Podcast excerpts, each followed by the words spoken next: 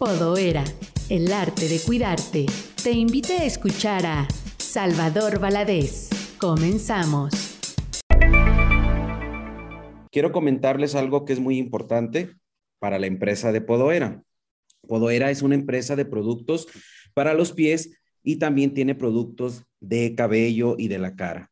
Eh, la cuestión aquí es que Podoera contrata a Salvador Valadez para que dé estas charlas para toda la familia Podoera. Dentro de los que están en el Zoom, bueno, parece ser, al parecer son, hay mucha gente de grupos de autoayuda, pero también hay gentes que eh, la empresa eh, tiene como clientes, ¿sí? Entonces, agradezco a Salvador que cada vez que esté con nosotros eh, ayude a, a mucha gente. Oye, me interesan tus productos. ¿Qué oferta me haces? Entonces yo le dije, la oferta que te hago es, si tú compras mil pesos de productos, la charla ya no la pagas.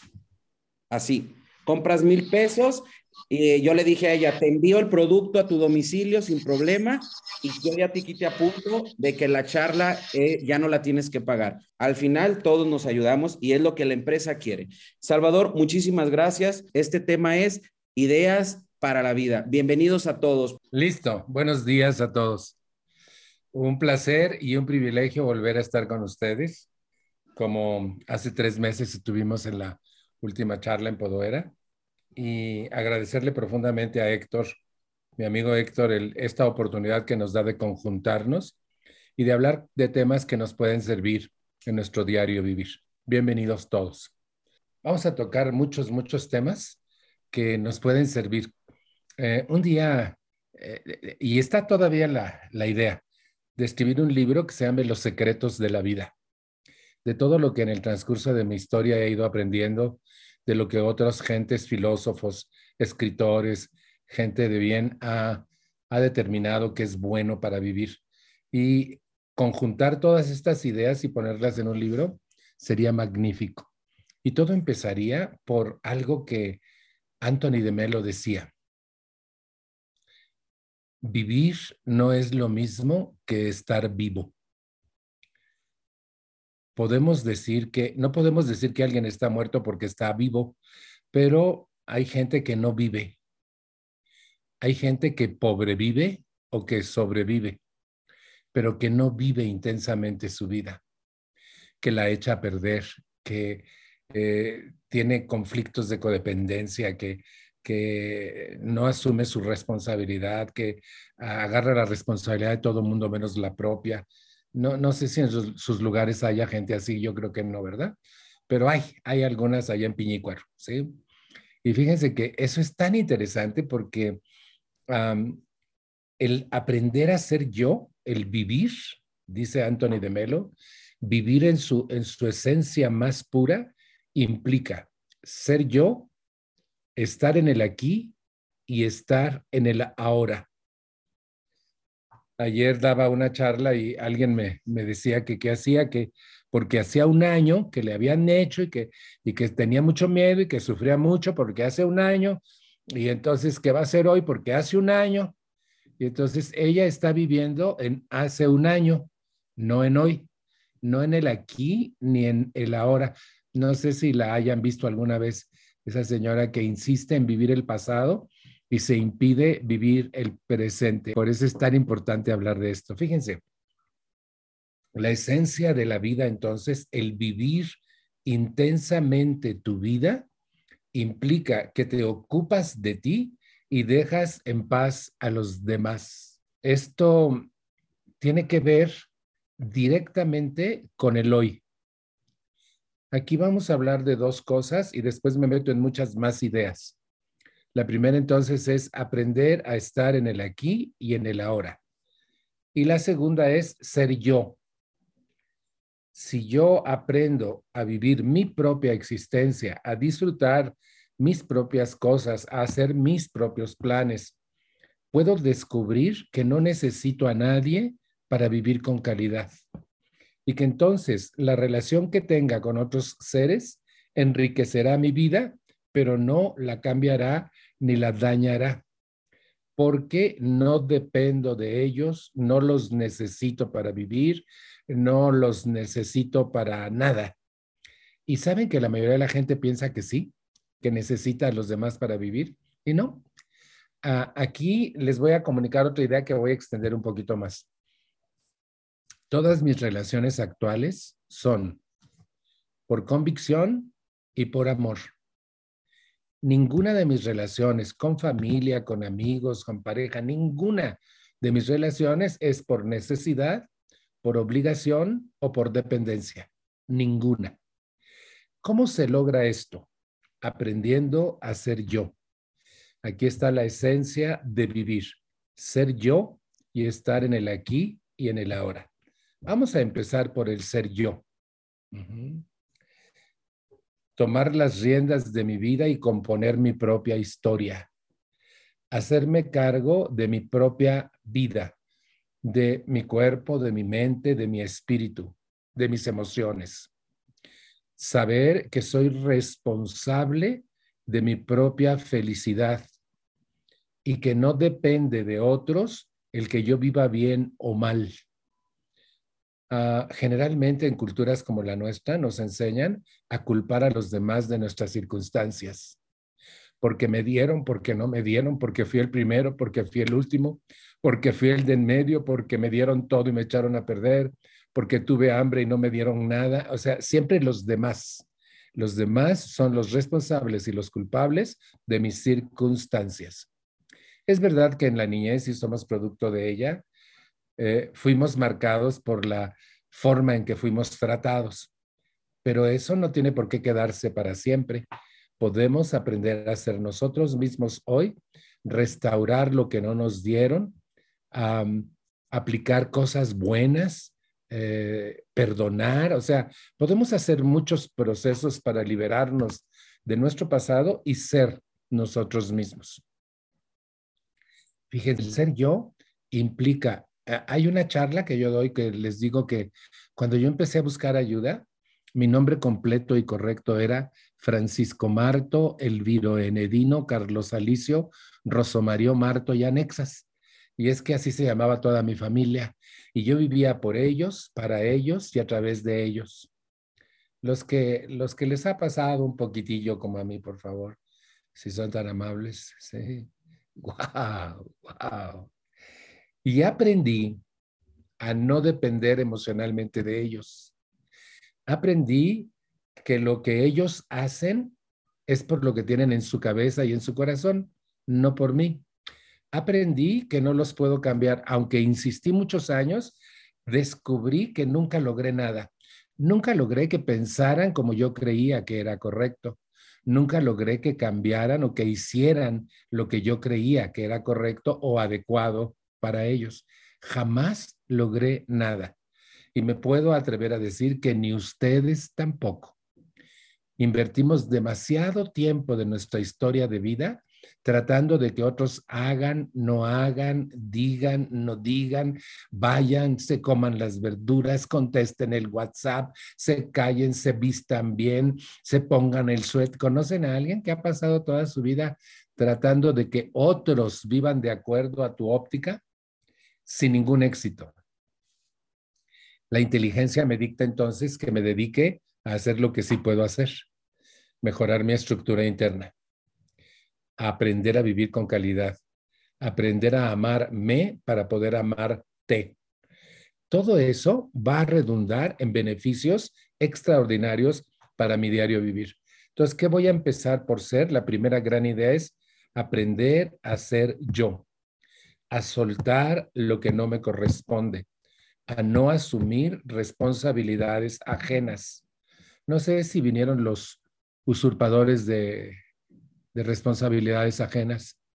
¿Algún usurpador de responsabilidades ajenas en la sala? Dejemos de hacer eso. Fíjense, hay estudios, estudios profundos, de que cuando tú le resuelves a otro la vida, lo incapacitas, le cortas las alas del vuelo, le impides que él aprenda en el proceso de ensayo-error a encontrar sus propias respuestas. Cada vez que tú haces por otros lo que ellos deben hacer por sí mismos, los estás baldando, incapacitando, cortándoles las alas del vuelo. Nuestros eh, pretextos son que es mi familia, que los quiero, es que me duele, es que cómo lo voy a dejar solo o sola. No, no, no, no. Ellos también son hijos de Dios, también están dotados de facultades, también tienen inteligencia y sentimientos, también pueden aprender a enfrentar y resolver. Los voy a explicar muy fácilmente. Nadie te necesita. No somos indispensables. El ejemplo es, si tú te mueres hoy, ellos comen mañana, viven mañana, duermen mañana y siguen adelante sin ti. No te necesitan. Y alguien se va a hacer cargo, algo va a pasar, pero no te necesitan. Saben que cuando entendí eso dije, de veras, qué inútil lucha de tratar de que los que yo amo o los que me importan hagan lo que yo creo que es correcto. Nunca lo voy a lograr. Y eh, cuando se da uno cuenta que la educación se da a través del ejemplo y no de la palabra, entonces lo que tengo que hacer es ser un buen ejemplo de para los míos y para el mundo. ¿Por qué? Porque si yo cambio, si yo mejoro, si yo me reestructuro, si yo me amo, si tengo una autoestima sana, ¿qué doy a los demás? Algo muy bueno. Y eso pueden eh, anhelarlo también y hacerlo por sí mismos. Y da más resultado el ejemplo que la palabra. Mucho más resultado. El ejemplo arrastra. La palabra se la lleva el viento. Entonces, ¿qué tengo que hacer? Ser yo. Eso es lo primerito. ¿Cómo? No se trata de abandonar a la gente. No se trata tampoco de ignorarla. No se trata de que se hagan bolas. No. Eh, de hecho, tengo ciertas responsabilidades para con los demás, pero son mínimas las responsabilidades llegan hasta donde ellos tienen que hacer sus propias cosas, quien fuere, mi papá, mi mamá, mi hermano, mi cónyuge, mi hijo, mi amigo, mi compañero de trabajo, quien fuere. Ellos tienen que hacerse cargo de su propia historia, como yo estoy aprendiendo a hacerme cargo de mi propia historia de vida. Y eso lleva un trabajo exhaustivo que quizá no nos alcance el resto de la vida para componer lo que hay que componer en cada uno de nosotros. Entonces, hagan de cuenta como en una casa que vamos a restaurar y hay que resanar, pintar, eh, tumbar y, y volver a construir. Es decir, esa va a ser nuestro trabajo. Para aprender a ser yo, tengo que hacerme cargo de mí. Por ejemplo, arreglar mi cabeza me sorprendió descubrir un buen día que mi verdadero problema era mi manera de pensar, que no era la vida y que no era la gente y que no era lo que pasaba lo que me hacía daño, sino mi manera de pensar. Eso me sorprendió muchísimo. Yo siempre creí que era inteligente y que era lo que pasaba afuera lo que me afectaba. Pero un día descubrí que no, que lo que pasa afuera va a pasar, esté yo o no esté, y que no es por mí que pasa, no soy tan importante. Pero si me afecta de tal manera, es por lo que yo estoy pensando y sintiendo acerca de lo que está pasando. O sea que es mi respuesta mental y emocional lo que me afecta, no el acontecer, no la persona, no las circunstancias, no la vida sino la forma en que yo pienso y siento al respecto. Y eso es lo que hay que cambiar. No es fácil, pero es factible. Dice Walter Rizzo en uno de sus libros sobre el pensar que se llama Pensar bien, sentirse bien. Dice él, ¿es posible cambiar nuestra manera de pensar? Y su respuesta me encanta porque dice, definitivamente sí. Sí es posible cambiar nuestra manera de pensar. Y cuando cambiamos nuestra manera de pensar para bien, las cosas van ocurriendo muchísimo mejor. Entonces, mi trabajo para aprender a ser yo va a ser conmigo. Mi manera de pensar cambiará, por consiguiente, mi manera de sentir. Y me iré adaptando a la vida como esta venga, sabiendo que lo que acontece afuera de mí no tiene nada que ver conmigo. Nada. Aunque insistamos por costumbre y por educación que me dijo y me hizo sentir mal. No. Él dijo y tú elegiste sentirte mal por lo que él dijo. Es que me miró feo. No, él mira feo, pero no es por ti, es por lo que tiene en su cabeza y su corazón. No lo tomes personal. El doctor Miguel Ruiz, en sus cuatro acuerdos, habla de no, no tomarse nada personalmente, porque lo que hacen los demás no es por ti, es por ellos. Es por lo que tienen en su cabeza y en su corazón, es por sus incapacidades, por su incompetencia, por su dolor, por su manera de pensar, pero no es por ti. Entonces, cuando uno entiende esto, el trabajo se hace mucho más fácil para aprender a ser yo. Y al aprender a ser yo, hay tanto recorrido, tantas cosas buenas. Mencionaré solo algunas para ir ahora a, la aquí y a la hora. Primero el ser yo. Por ejemplo, los miedos. Aprender a eliminar el miedo. O por ejemplo, mis desórdenes. Mi desorden en mi cajón, mi desorden en mi recámara, mi desorden financiero, el cualquier tipo de desorden que haya en mi existencia, ordenarlo. Voy a tener trabajo que hacer y mucho. O por ejemplo, mis relaciones interpersonales que han sido fallidas, empezar a restaurar mis relaciones con otros, ser amable, respetuoso, aprender a amarme para estar en condiciones de amarte. Nadie puede dar lo que no tiene. Y entonces este trabajo de aprender a ser yo nos va a llevar el tiempo de nuestra historia de vida y el resto de nuestra existencia. Hay muchas cosas que pulir, que cambiar, que pintar, que reconstruir en uno mismo y vale la pena dos cosas importantes. Ustedes y yo somos el resultado de nuestra infancia. Y tenemos que aprender a desaprender, que es una de las cosas más difíciles que se pueden hacer. Les voy a poner un ejemplo. Me dijo un sacerdote amigo mío, entiende Salva, el Dios que te enseñaron de niño era para niños. La mayoría de la gente se queda con ese Dios para siempre ese Dios de infierno y de castigo. Pero es tiempo de que un adulto madure su idea de Dios. Te lo dieron así para que lo entendieras, pero ya eres un adulto, madura tu idea de Dios. Ya a nadie se le ocurre.